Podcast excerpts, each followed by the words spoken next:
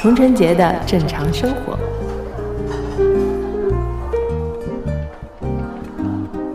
Hello，大家好，欢迎来到童晨杰的正常生活，我是你们的童掌柜。那今天呢，我们的节目中请到了一位啊，我刚才问他怎么介绍他，我本来想说介绍他是著名的脱口秀演员，但是他说就介绍我是不著名的脱口秀演员吧。有请小鹿。哎，大家好，我是小鹿。哎。非常高兴啊，跟小鹿在北京，我们是第二次见面了。哦，对，上一次是在人群中一回眸那种见哈。对对对，然后就相视一笑。对对，其实就是背后他们工作人员已经在勾搭了，然后我就跟他们说：“哎，快快快去跟刘小鹿的工作人员的微信，我要跟他录播客。”对，然后那是三月份的事情了。对，哎，刚好。六六半年了，这就是半年过去了。半年，天哪，半年，对，很开心啊，兜兜转转还是 我们上次见面在上海嘛，对，现在录播课在北京。是，好，上次三月份，对，三月份其实呃见完之后，差不多上海就对。被关起来了，所以，哎，在北京终于又约上了，对，在北京，对，然后也感谢小鹿啊，过两天要去看你的专场，《女儿红》，对对对，在北京。对，过了哎，咱们是可能明明天哦，对，就是过两天，就过两天，二十号嘛。对，这个专场，呃，女儿红专场在北京演完这两场之后，就会歇一段时间，哦大概在十一月十五号之后，又会开始下一轮的全全全国的巡演。嗯，因为。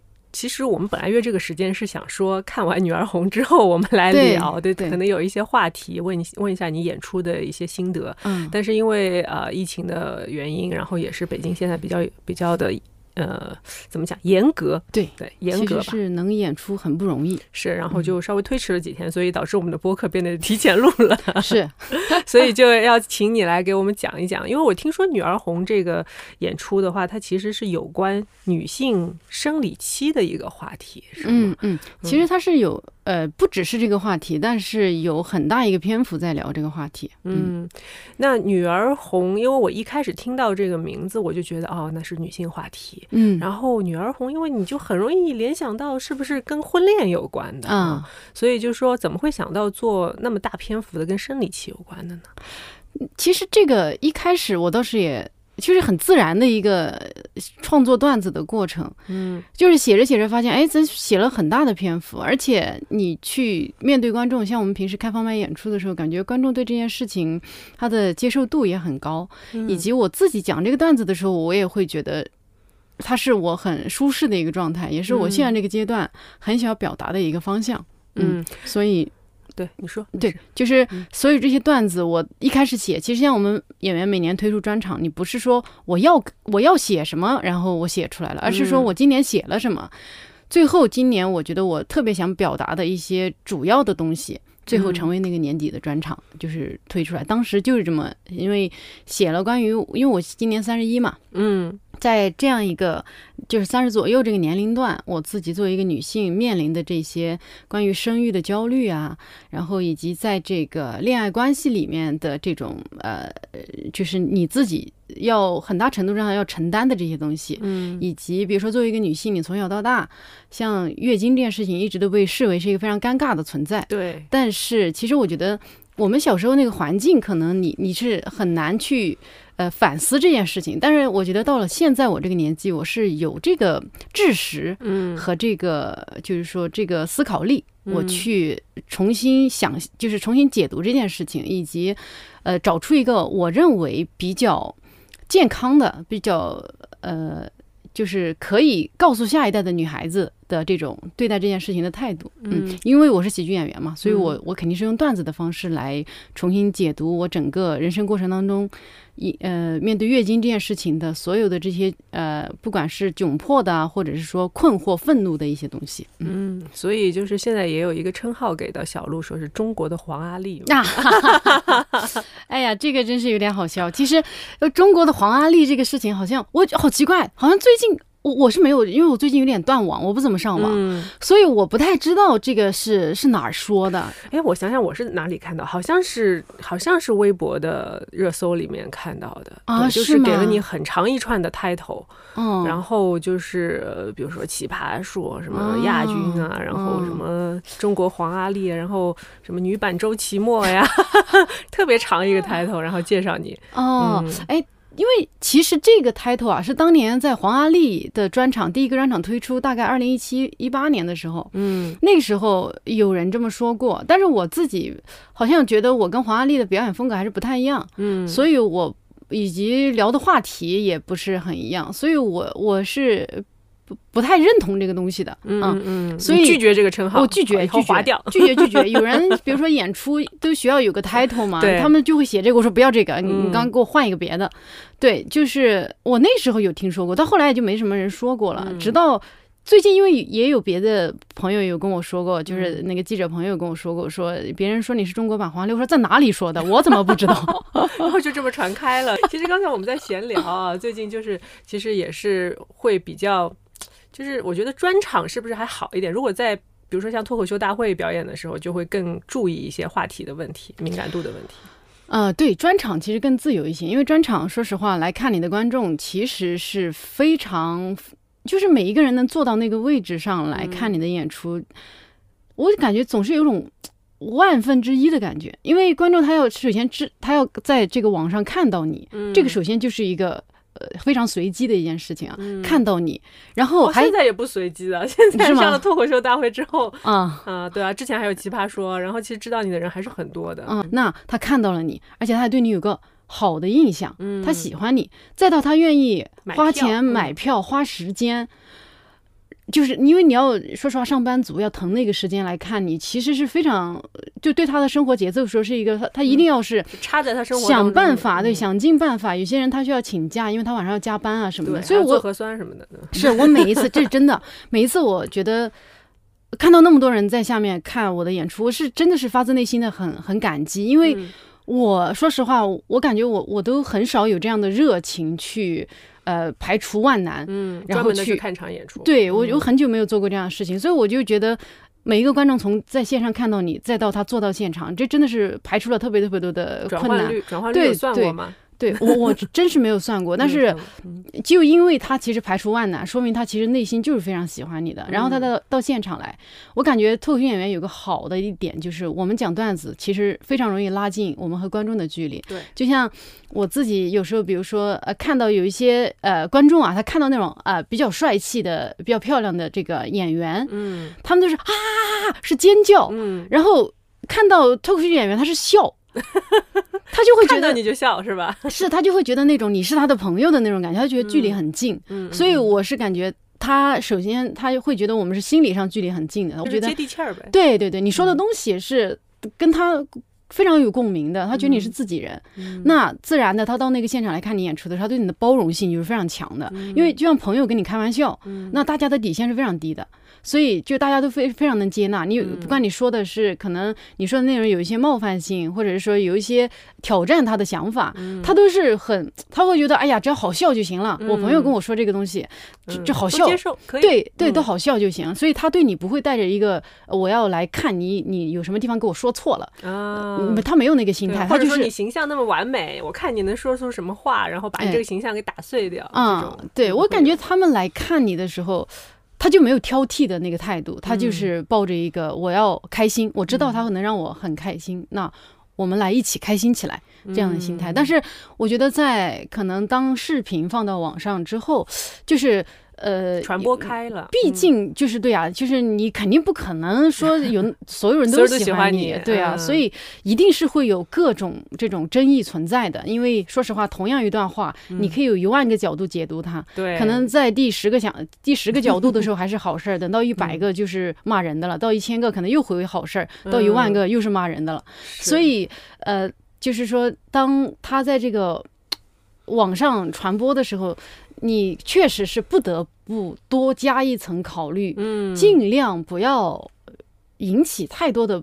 就是说没必要的不愉快，因为嗯我们做这个本身就是想让大家更开心一点。嗯嗯嗯，如果他最后导致的结果是不开心，我觉得还挺难受的。那也有人其实偷偷已经笑过了，然后他还来骂你的也有吧？啊，那这个我觉得也挺荒谬的，就是，嗯，他觉得这个人就是怎么说呢？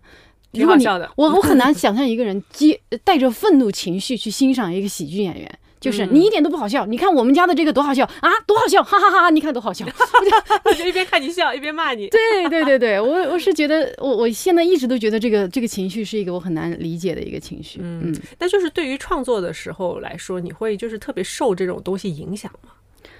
我说实话，我觉得可能会有一段时间，就在写段子之前，你已经开始想到，哎呦，这个说出去会怎么样的？就这个这个人会怎么想，那个人会怎么想，甚至想到几千几百个人会怎么想，这种状态。以前不会，嗯，现在可能最近这段？不是也也没红，但是我就是觉得最近这段时间，我的顾虑是我我不想，就是我感觉大家过得都挺不容易的，不想让别人不愉快，不不愉快。嗯但是我有时候，你你又想想，就是就是他想要不愉快的，也不是说你努力他就可以愉快的，对，对。所以我现在可能在一个平衡阶段，我觉得我现在这个阶段在是正在考虑，嗯就是说是否要因为这个东西去。呃，压缩自己的创作，对，但是我估计我会等我不要吧，不要吧，等我，我觉得等我这个阶段过了之后，我可能还是会会还是要呃听从自己想法的去创作。嗯嗯，我觉得这个其实是创作的一个中心和主旨吧。如果嗯你因为小鹿是小鹿的段子嘛，嗯好笑的小鹿嘛，嗯如果就是因为太顾及到别人或者受众的感感想，或者他们会不会说你不好的这种情况，我觉得很难创作出很好的作品。是因为说实话，这个脱口秀演员他又不是全能偶像，我们本来就不是，呃绝对就跟完美一点关系都没有。是，那我们本身为什么说的东西会好笑？因为它其实就是一些奇怪的偏见。嗯如果是那样的话，它也不好笑了。所以其实我们的好笑一定是要就是。它一定不完美，因为我们说的话绝对不可能滴水不漏。那嗯一定有，如果有人要找茬儿，一定能找到茬嗯，所以如果你要继续好笑，你就只能继续忍受你逗笑了一批观众的同时，另外一批不高兴。嗯嗯，这是宿命吧？我觉得也没有办法了。所以有句话说，喜剧人的背后是悲剧，你觉得你嗯认同吗？我觉得喜剧人的背后倒不一定是悲剧，但是 呃，怎么说呢？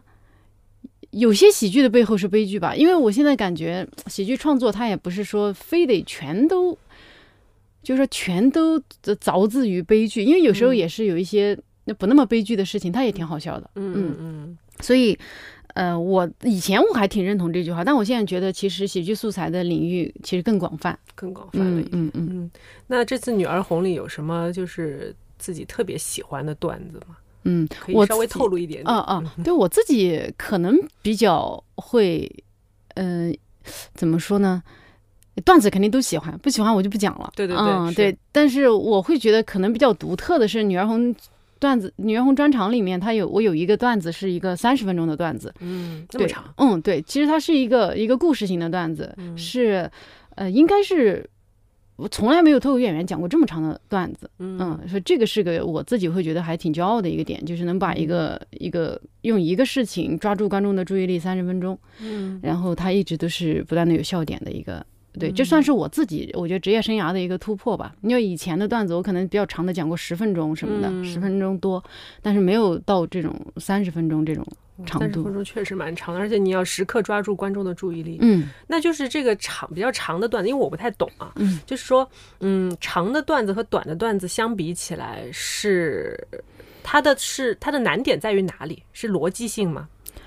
呃，对，就是你逻辑性是一方面，嗯就是你整个，比如说你。就首先你要讲那么长，那你就要有那么多的笑点，一直就是我们要求你一分钟得有四个笑点，才是一个比较、呃高标准的一个段子。就是那你要保证在三十分钟的时间里，你是一一直都要有这样的笑点密度，嗯然后观众注意力还不会散，然后他会一直注意在这个上面。那你的故事性、逻辑性以及你的这个笑点，这些都是要一个非常呃紧密，没有不能有任何一趴有有缺陷，不然观众就容易跳出去。就掉了。对，观众一跳出去，你这个就不成立了，观众注意力就很难拽回来了。嗯嗯，是。那这么 缜密的逻辑性是不是跟你？我记得你以前是做律师，对对对，是不是有有很大的关系？呃，还是有的，因为我觉得我很就我的段子其实。就是还是会逻辑性比较强一些吧，就是说我要不管说一个什么样的偏见，那我肯定是从我奇怪的角度是自圆其说的，至少在我说的时候，你觉得哇好奇怪，但是难以反驳呀，就是 对我很喜欢讲这种段子，就是我抛出来一个非常荒谬的点，嗯，但是那一瞬间你既觉得好像有些道理，然后又觉得很好笑，这我觉这是我觉得喜剧演员对于我们的生活特别呃重要的一个点，就是大家一般。就我们正常人都是从一个正常的角度去思考问问题，就是喜剧演员会跳出去，从一个别的角度来帮人想一想这个，然后居然，然后就有一些朋友会觉得，哎呀，是哎，这个角度它不仅好笑，而且还挺有道理的，成立。对对对对对 对，这是我自己会比较。嗯，觉得我们能够为观众带来的一个很很强的一个心理支撑，就是笑点，通过笑点的方式，他记住了你这个观点。嗯，而且这个其实一定程度上可以作为大家在生活当中遇到很多事情的时候，你等于说有喜剧演员带着他探过一条路，嗯，然后他会一直记得这个事情。就像我感觉，呃，像国外有个演员叫 Joe Rogan，Joe Rogan，对对，他有一个段子，我就觉得挺有意思，他就说。女人太厉害了，女人居然还可以创造另外一个人，而大家居然觉得这件事情很正常。我们怎么好意思这么接受这件事情？你这么想，如果这个世界上只有一个女人，这个世界上只有她能生人，那她就是我们的神啊！但只是因为现在神太就是那么多人，他。在创造奇迹，嗯，你就不觉得这个？你觉得你居然觉感觉的这个事情非常普通，嗯，但是一个人能创造另外一个人这件事情，他一点都不普通。哎，我觉得他这个角度，我就觉得哎挺有意思的啊，而且非常政治正确。哦，对，还有我就觉得我我人生成长过程当中有很多这种一个喜剧演员讲过的一个段子，会让我很长时间里都会记住，而且你会很欣喜，说看到有人就大家一般都在走在大路上。然后喜剧演员摇着一个小旗子说：“来，我们往这边去看看，羊肠小道走一圈。”对对对，走一 圈，然后会对你的思维有些呃开阔嗯，就像我之前脱口大会第一期我讲那个段子，就是关于年龄焦虑的这个这个段子。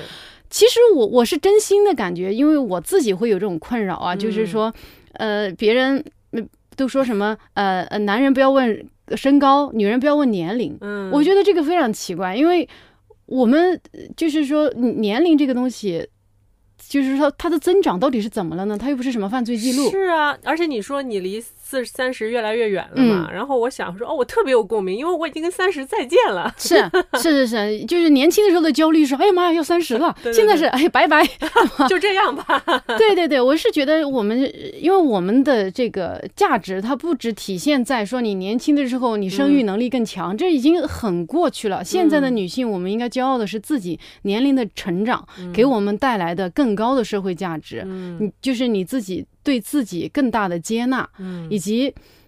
就是他有更广阔的收获，而不只是年轻貌美。对对对，所以我会觉得我的成长是一件非常值得骄傲的事情。是，而且我们现在有很多科技手段嘛，就是年年纪大了也可以一样依依然青春貌美，是吧？对这个，我对我我觉得，如果有人对于容貌有焦虑什么的，这些都 OK。大家就是想要就皮肤什么，或者是各种生理状态，你可以健身啊，你可以做医美什么的，你保持一个自己喜欢的状态。但是真的。不要为年龄感到羞耻，这就是我挺想，就是说我挺想找到一个羊肠小道，就是说，来来来来，我们看看这个想法怎么样？嗯，我就觉得挺有意思的，嗯，喜剧演员能够做的事情。因为拉红确实，他就是他明显他也不是一个职业的脱口秀演员，然后他到了，我看了他就是后面那期的比赛，然后完全是整个就飞走了，就完全就不在了，所以当时其实其实也是一个偶然吧，所以我觉得这个也是就是。就是脱口秀大会，它可能赛制上总总归是会有一点点小小的遗憾，就是在这点。嗯，但我我的一个感觉，我觉得任何这种所谓比赛，嗯，它的偶然性都很强。嗯嗯，就是所以，我感觉什么结果都是可以接受的。因为我本身我觉得去脱口秀大会的目的也是，我想把自己的表演风格带到那个舞台上，因为那是一个最好展示的舞台嘛。那我觉得我都做到了，就是我把自己想要。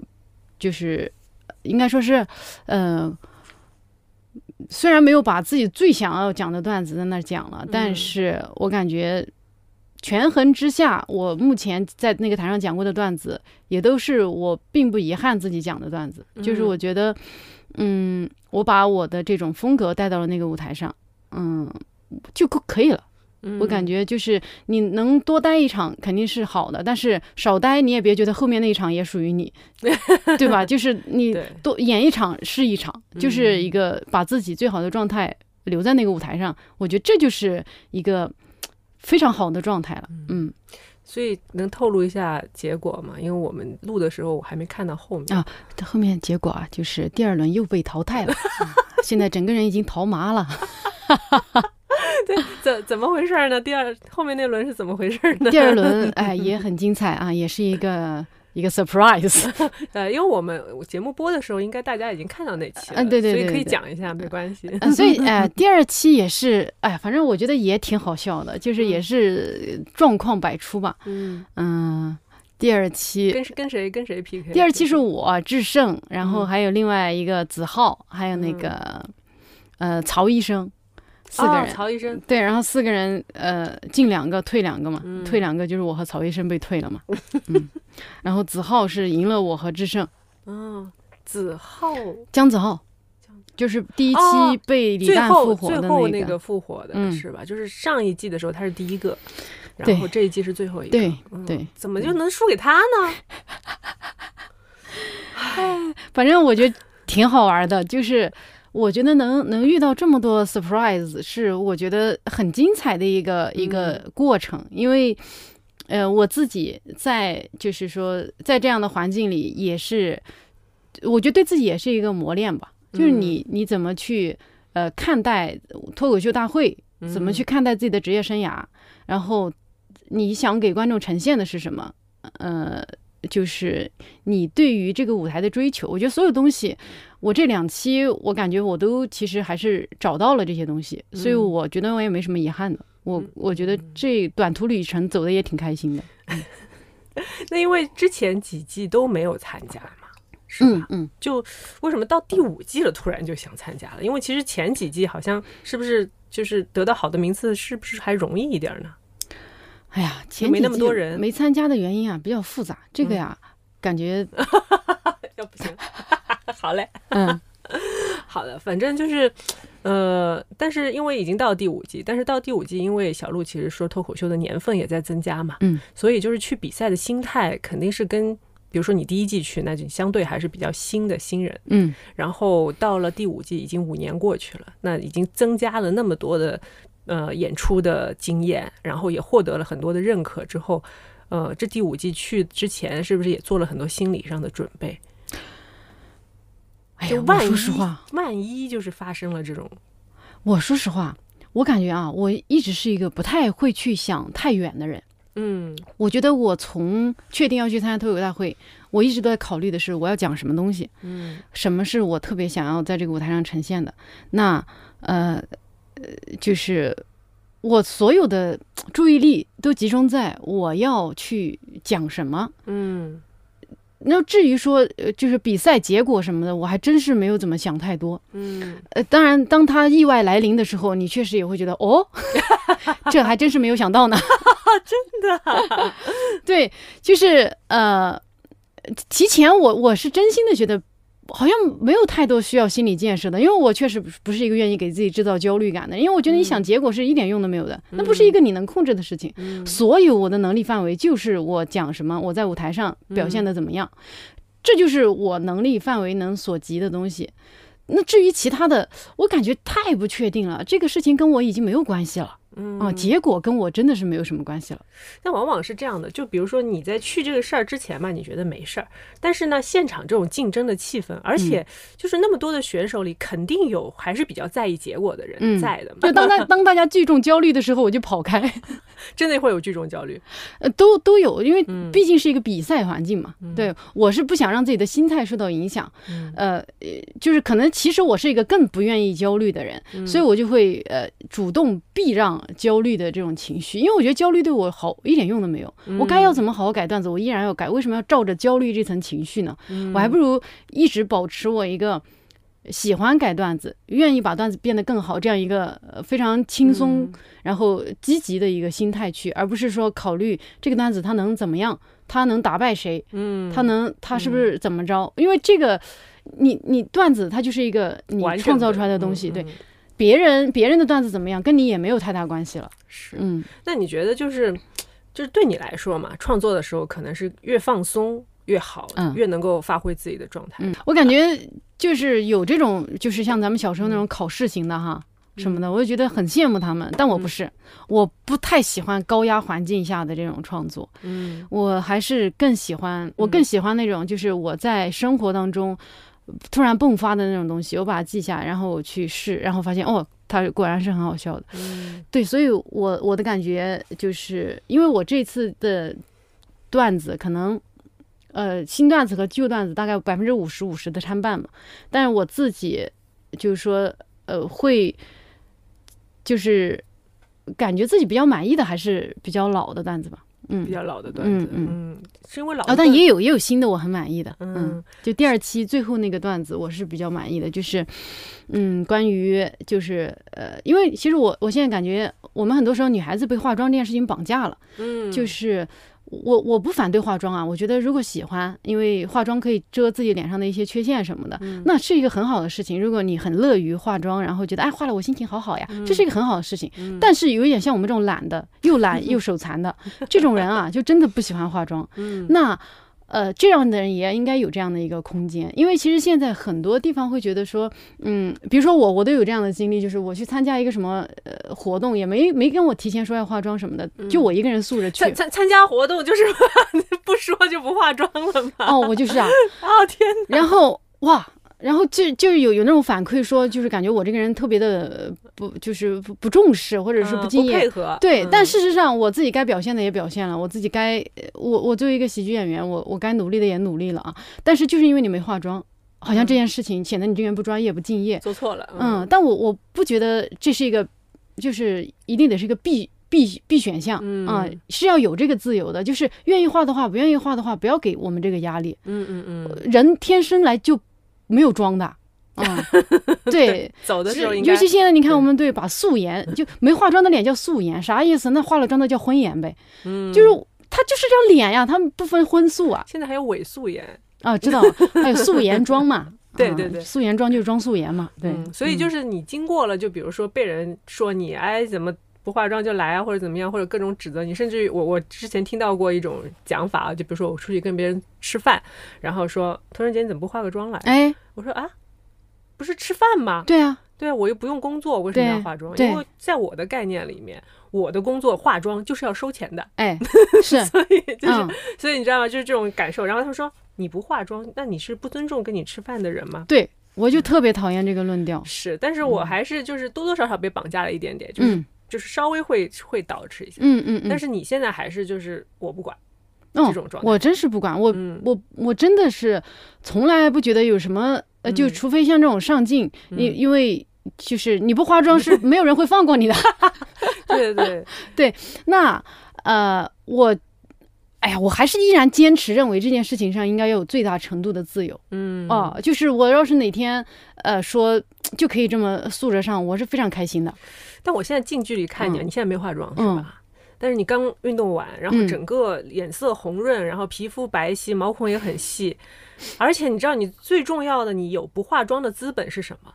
是因为你的眉毛长得很好，啊、是吗？就是因为对我来说，如果我不嗯化妆的话，我可能就是没有眉毛，没有眉毛。嗯，对，所以就是我觉得你还是有天生不化妆的资本的。也不是，我感觉这个 重点就看你自己，呃，寻找一个比较舒适的状态。我是觉得想画画，不想画不画，不要有任何的，就是别人不应该给给我们带来任何压力。然后我也希望我们能够更有勇敢一点去抵御这种压力。嗯，只要大家都不卷，就躺平啦。啊，嗯对，这也是啊。嗯，是，所以我在第二期我自己比较喜欢最后那个段子，就是因为现在我感觉大家好多地方在鼓吹这个优雅的老去，嗯就是优雅的老去，具体的体现就是老了，然后他们那些图片都是就是可能七七八十岁了，依然身材苗条，穿着很漂亮的旗袍，嗯盘着很好看头发，化着很好看的妆，这这个这个成本是一个上午的时间内，嗯就是我我觉得有人可以，就是大家不要觉得。嗯，非得这样才是一个老去应有的状态。我们也可以随意的肚子两圈，然后呃，完全素面朝天，不穿内衣。我现在也。就是我懂，我懂，对，就是自由的、正常的老去，不能因为有优雅的老去存在，我们这个老去就算邋遢的老去，我们也只是正常的老去。对，所以我是觉得是要有一个更自由的一个空间吧。嗯，所以我最后那个段子讲的是，一我我天哪，我们不会到了八十岁，为了优雅的老去。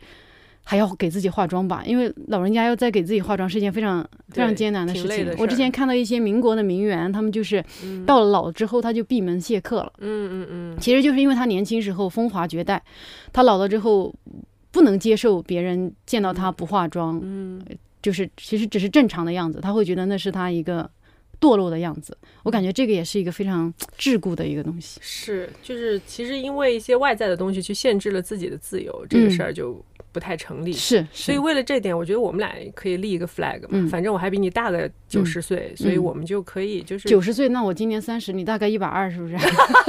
九到十岁，哇塞，聊那么久，你终于跟我说笑话了。对，然后就说，呃，我觉得首先是保持自己的长期可以在呃荧幕前出现的一个状态，然后给大家看到我们自然老去的这样一个过程吧。然后觉得，哎，就是。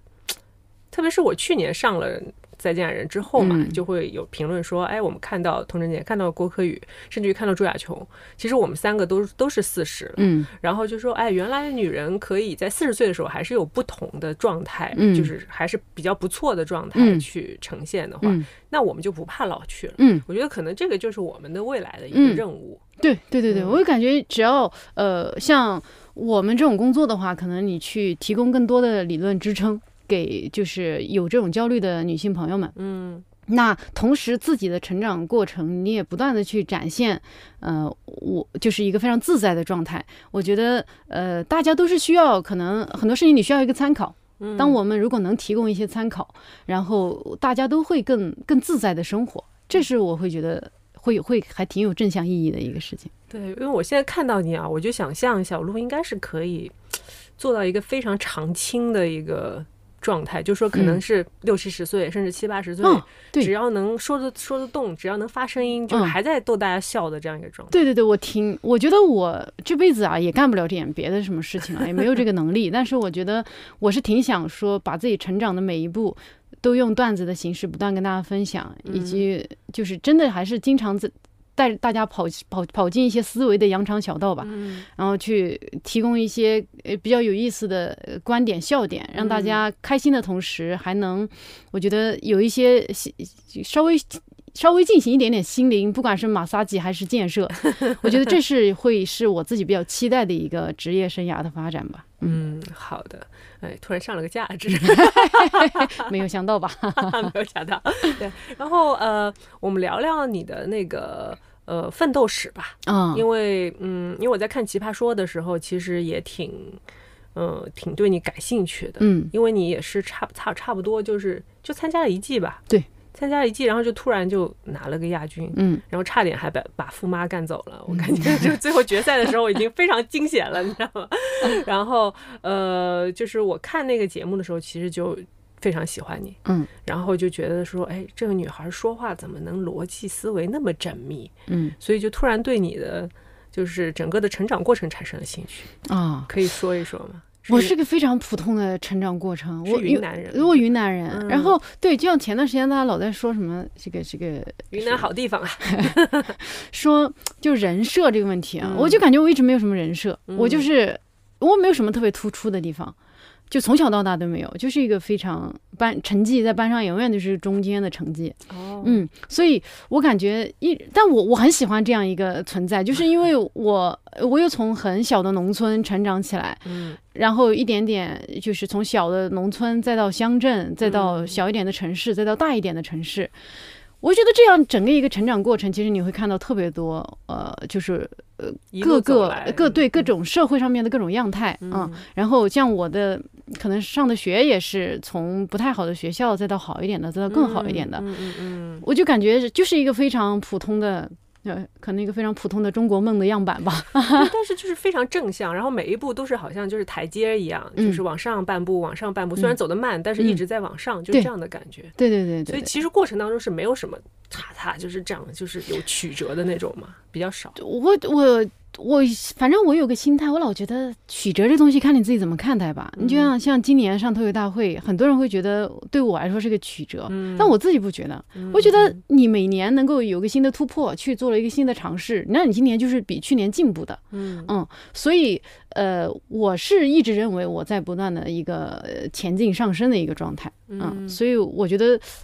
这还挺好的，就是当你从 特别小的地方，嗯，我记得我们村儿真的是有那种，就是说一年主要的收入来自于玉米和养了两头两头猪，嗯嗯嗯，嗯，所以其实你永远记得自己是从什么样的地方成长出来，那你对于自己成长的每一步的获得，你都是会非常感激的，就是你不觉得自己什么是，我不觉得什么是我该得的，嗯，而是我得到的，我非常感谢我得到的东西。对，反正我至少自己是没觉得倒退过，我也觉，我觉得也是。对，然后就是呃，之前讲到一开始是做律师嘛，嗯，然后其实从嗯村里去做律师的应该也不多吧？啊，对，你我这应该是我们村的唯一，一对我是我们村第一个女。是女大学生吧？还是？哦，对，我是第一个女大学生，因为我上上面其实还，就我们村同村还有一个姐姐，嗯，呃，考比我大一届，但是第一年没考上，结果第二年我跟她并列第一个女大学生。那后来对读硕士什么的，都是算是我们村比较女性先锋的吧？啊，我奶奶还当过村长呢。哎呦，是个我们家非常的女性先锋，然后还去选人大代表。我奶奶，哦，厉害厉害。所以就是，其实刚才说到成绩一直中等嘛，那成绩中等怎么？就突然就考上了呢？自己那时候有什么奋斗？中等也能考上二本呢？那那些成绩好的都去哪儿了呢？一本呢？哎，对我我我其实对，再到后来上大学也是在二本的学校，然后不嗯，后来考研究生考到一本的学校，嗯，然后再反正就是一个呃。就是就是，虽然进步不是很快，但是慢慢进步，慢慢进步，持续进步的这样一个状态。嗯，那我感觉你年纪不大，书读了不少呀。哎，还行，也没有读很多，也是不学无术。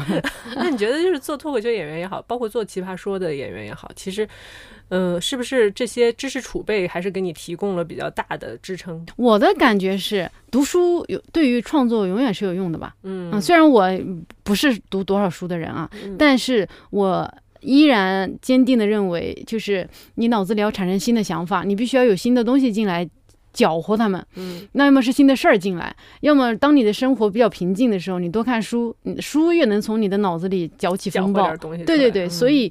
呃，你必须要输入什么东西，它才能够创造出新的东西来嘛？嗯，所以，我我就觉得，就是你脑子可能像一个容器，然后里面你不断不断放进新的东西，你放到的东西越杂，然后越多，它能创造出来更独特的东西。嗯，所以其实现在平常看书也会还挺多的，挺多的。嗯，各种各种书都看。对，最近在看一本脱口秀演员心经，叫做《被讨厌的勇气》。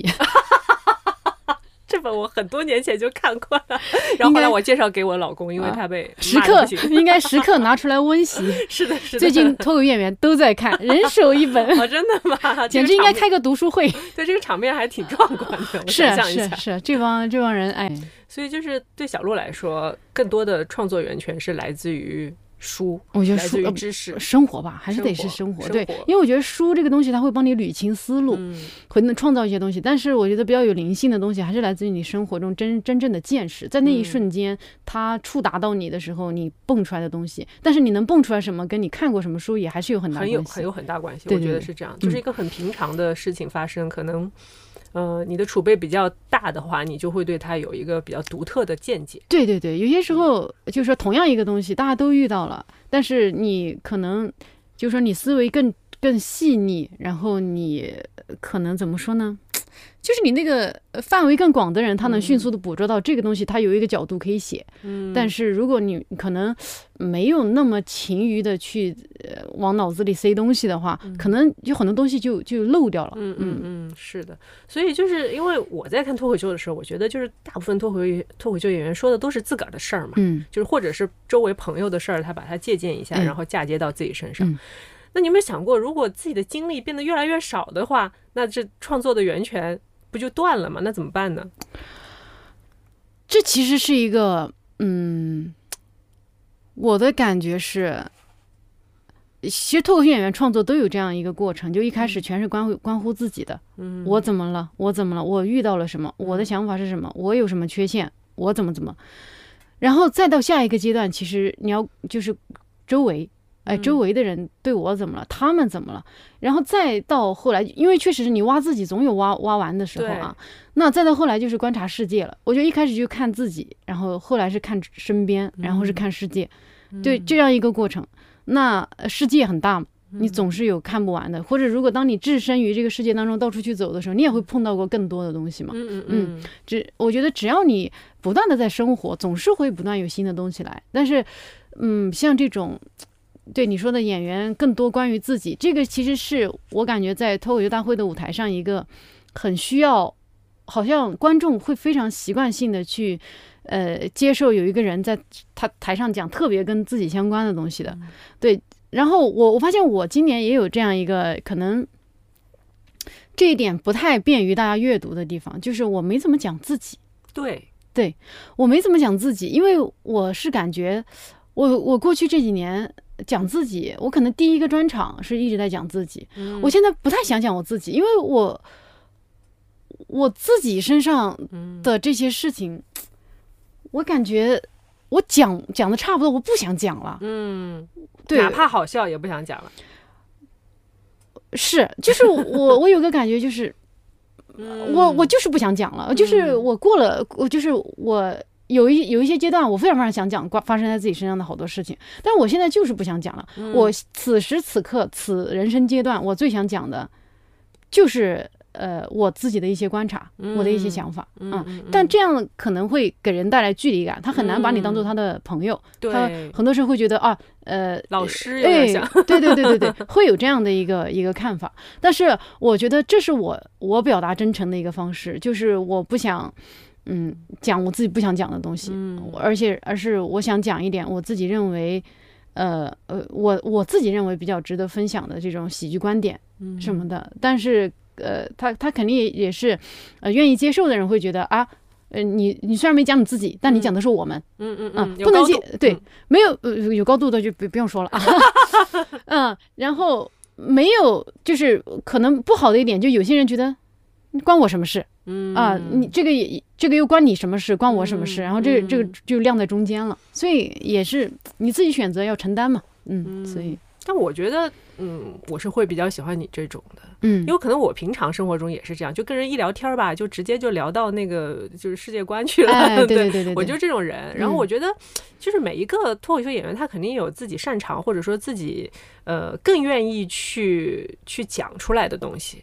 所以呃，而且我看很多其实国外的。比较著名的、比较传播更广的一些呃脱口秀演员，他们其实讲的也都是世界的事儿，对吧？你像 Joe Rogan 也是啊，所以就是可能就是有的时候呃不必去过分的讨好观众，或者说还是呃我不知道你怎么认为啊？我觉得就是呃创作这个东西吧，就是你还是得先让自己过得去，嗯然后你才能够说我我给你听的东西，OK 是我真正的想表达的东西。嗯嗯，我感觉是，就是说你讨好观众和讨好自己之间，你要达成一个平衡嘛。嗯当我觉得，呃，就是当我为了讨好观众而不讨好自己的时候，嗯我肯定是会很难受的。嗯所以我嗯肯定会选择先讨好自己，嗯因为我如果我不讨好观众，我可能只是失业；但我没讨好自己，我可能会自杀。所以，所以保命要紧可。别。嗯，那还是先讨好自己吧。是的，是的，让自己嗯开心啊！先先让我们就是整个的环境其实都在促使我们不停的说你要乐观呀，你要乐观。但是脱脱口秀这个东西确实，喜剧这个东西确实给大家带来很多的希望嗯啊，是就是不管是通过嘲笑别人呀，然后看别人笑话呀，嗯，或者说像从嘲小笑自己鹿身上嘲笑 对嘲笑自己，对，嗯。或者从小鹿身上看到一些更多的世界观的东西啊，嗯我们去观察一下别人，然后哎由外及里的去让自己变得格局更大，更嗯。想得开一点，都是一嗯。件非常好的事情。嗯。嗯，那我觉得今天，嗯。嗯，你还有什么话要说？没有说的很对。是吧？对哦，那我们对我还刚刚我们闲聊起来一个事儿嘛，就说到呃脱口秀演员的他的一些灵感来源，嗯，就是会互相探讨嘛，就是大家会开开小组会什么的嘛。呃，会就是我的，因为但我个人创作习惯还是不怎么跟别人探讨的那种。嗯对呃，但是有一些脱口演员朋友，大家会会习惯在一起聊，然后互相帮忙加梗啊什么这种。嗯但我自己的创作习惯，我可能会，就我一写东西的时候啊，经常有人拍到照片，就是我的朋友什么，就是说天哪，我写东西的时候好凶，我每次的就是这样，眉头紧皱，然后盯着那个电脑，明明是在写喜剧的东西，但是你感觉我就是在考试。对我的脑子在在疯狂的转，这个人看起来整个人很痛苦，嗯所以我可能，我我的段子可能我自己比较，对我我的段子基本上都是还是就自，但就是主要是要自己认真的思考去搭建什么的。嗯。对，当然也有跟朋友聊一些东西，比如说就像我刚刚说的那个，我模仿老太太化妆那个，嗯。也是当时在青岛的时候，有一天周奇墨去到青岛，嗯。然后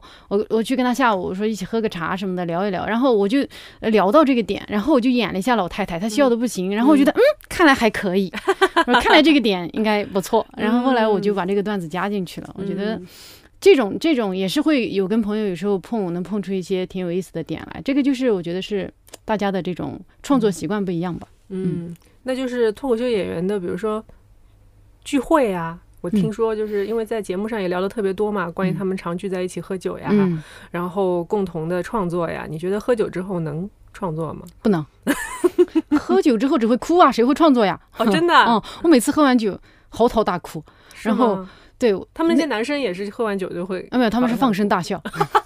看来我们的底色还是。看来我们的底色还是不一样。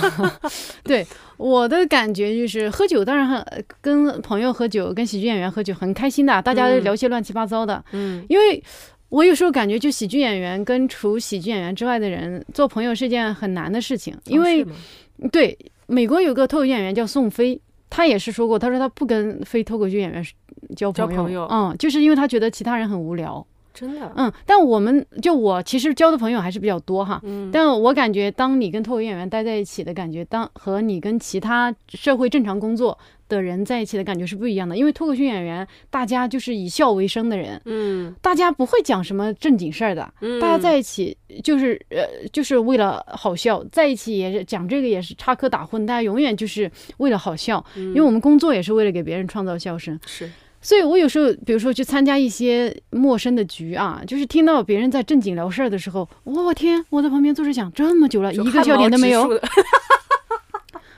这么无聊吗？一个笑点都没啊，我今天早上就是，我今天早上不是去踢踢球了嘛，嗯。我在那坐着，然后听到旁边几个人聊天，嗯。我听了十分钟，大家就是在正经正经聊一件事情，聊他们婚礼要怎么弄，嗯，非常正经，非常正经，就是呃，什么什么花呀，嗯。然后什么的，就是各种呃喜糖啊什么的，嗯。就是大家好像只是进行一些叙述，嗯但我发现就是在脱口秀演员里面，大家是不太能接受这种正经叙述的。大家哪怕在聊一件非常不开心的事情，就像我记得我们就第二期被淘汰之后啊，嗯我海源 Kid，然后王十七，然后我们在一起在青岛喝了顿酒嘛。嗯然后后来那个呃智胜啊、呼兰他们也来，就是大大晚上在那聊，明明明明是被淘汰了，大家聊的也是淘汰当中一些不开心的事情，笑的要死。就是大家不会正经聊悲伤，或者是正经叙事，是就是你所有说的话是大家都是天然的喜欢去把这个事情消解掉，嗯然后变就是大笑出来。那天晚上我嗓子都笑哑了。哦，还有对，还有步惊云，就是我们一帮人在一起，嗯这其实是一个非常典型的脱口演员在一起的一个状态，大家嗯就是。对于笑有这种非常狂热、无法抑制的追求，嗯但是，就是你有没有想过，如果是悲伤的事情，全部都是在面儿上用笑去消解掉的，嗯那它是真的被消解掉了吗？我觉得是有作用的。嗯，就像呃我感觉怎么着，就像那个拖把，是吧？对你像那嗯个拖把上面有很多脏东西，嗯你把它放到水放到水里涮那一下，它虽然没有也没有都涮掉，但我觉得至少涮掉了一部分，嗯接下来好清理一点。嗯，我就有这个感觉，就是像我们平时待在一起，像我有有个朋友跟我说过一个事情，就是他以前在很悲伤的讲述他失恋的一个事情，然后嗯。呃他就说到说他去到他当时跟他女朋友分手了，但是他就一直忙忙忙到不想去想这件事情，嗯直到有一天他去到了成都出差，呃在他把那个酒店的门关上的一个刹那，然后他整个人就爆发了，狂哭不已。然后他说完狂哭不已之后，我说哭完起身捡起了地上的小卡片，是门缝里塞进来的是吧？然后他就笑的不行。他后来自己跟我说，他觉得这件事情对我我这个家我说的这句话对他来说很有用，因为人不要一直沉浸在悲伤之中，你把它提起来抖一抖，你就发现其实也没有那么悲伤。嗯嗯，当然我知道一定有大的悲伤、大的悲剧是没没有办法用喜剧消解的，但我觉得我们生活里遇到的这些，其实一定程度上还是还是还是有有办法的。我觉得喜剧喜剧总有办法让你好过一点。对，嗯，它就可以减轻一点，然后或者说帮你转移一下注意力，对这事儿就过去了。是是是，转移注意力很有用。就像小孩有时候不是在那哭，然后妈妈说：“哎，你看这个，你看这个，你看这个。”对我就感觉喜剧演员的作用就有点像这个啊，不要难过了。哎，你看这个，你看这个，你看这个。对，哇，我这样说起来，我觉得喜剧演员真的是我们社会的宝藏，我们要好好保护它。对，所以确实要保护一下，不要再伤害了，已经濒临灭绝了。是是是。然后今天跟小罗聊得很开心啊，嗯，然后我们嗯过两天去看你的演出。好的好的，好吧。然后先预祝演出成功。好的。然后呢，也希望就是，但是这次就等于说，呃，巡演要停一段时间。对，停大概一个月。嗯，哦，两个月，两个月。然后下一张会在哪里演？这下张还没定，还没定。嗯，对，但大概到十一月中旬。反正会确定对，会会会，就是我的微博上呀，或者是效果的那些公众号，都会告诉大家接下来的计划。嗯，好的。那然后呃，也希望小鹿接下来的巡演比较顺利。然后呃，我们的听众朋友们，如果想要去看小鹿专场的话呢，也请关注他的微博呀，然后还有刚才讲的效果的微公众号是吧？对，效果的公众号。我的微博叫做“好笑那个小鹿”，好笑那个小鹿。因为我发现很多，你一搜好多小鹿啊，就是各种各种各各个领域的小鹿。嗯，哎，我还没问你为什么叫小鹿呢？因为我真名也叫小鹿。什么小鹿？对对，什么小鹿？只是说我那个小鹿那两个字跟这个不一样，但我觉得我那两个字太严肃了，后来我就改成了这个小鹿，嗯，比较灵动。其实我们也有一个比较。就是一个小缘分吧，因为以前我刚出道的时候，他们写啊，童晨杰这位新人模特拥有一双小鹿一样的双眼。嗯、现在不是刘浩存的小鹿一样的眼睛吗？对对对，嗯、但是我眼睛比他小很多，所以我也不知道他们是哪里看出来的。刚出生的小鹿可能是。对对对，啊，说了个冷笑话。不冷不冷，挺好笑的。那你用吧。那倒是不用。不冷不代表热呀。对，常温的一个常常温的笑话。好的好的。那非常开心的结束啊！那希望听到这里的听友朋友们呢，如果你们有一点点不开心的事儿呢，听听我们这个播客啊，嗯、然后呃，应该也可以帮你的心情来提升不少。好，那我们今天的正常生活就到这里啦，感谢小鹿的参与，我们下期再见喽，拜拜。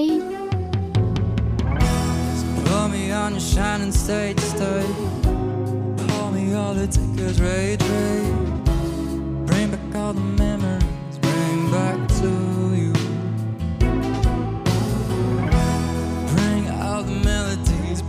black eye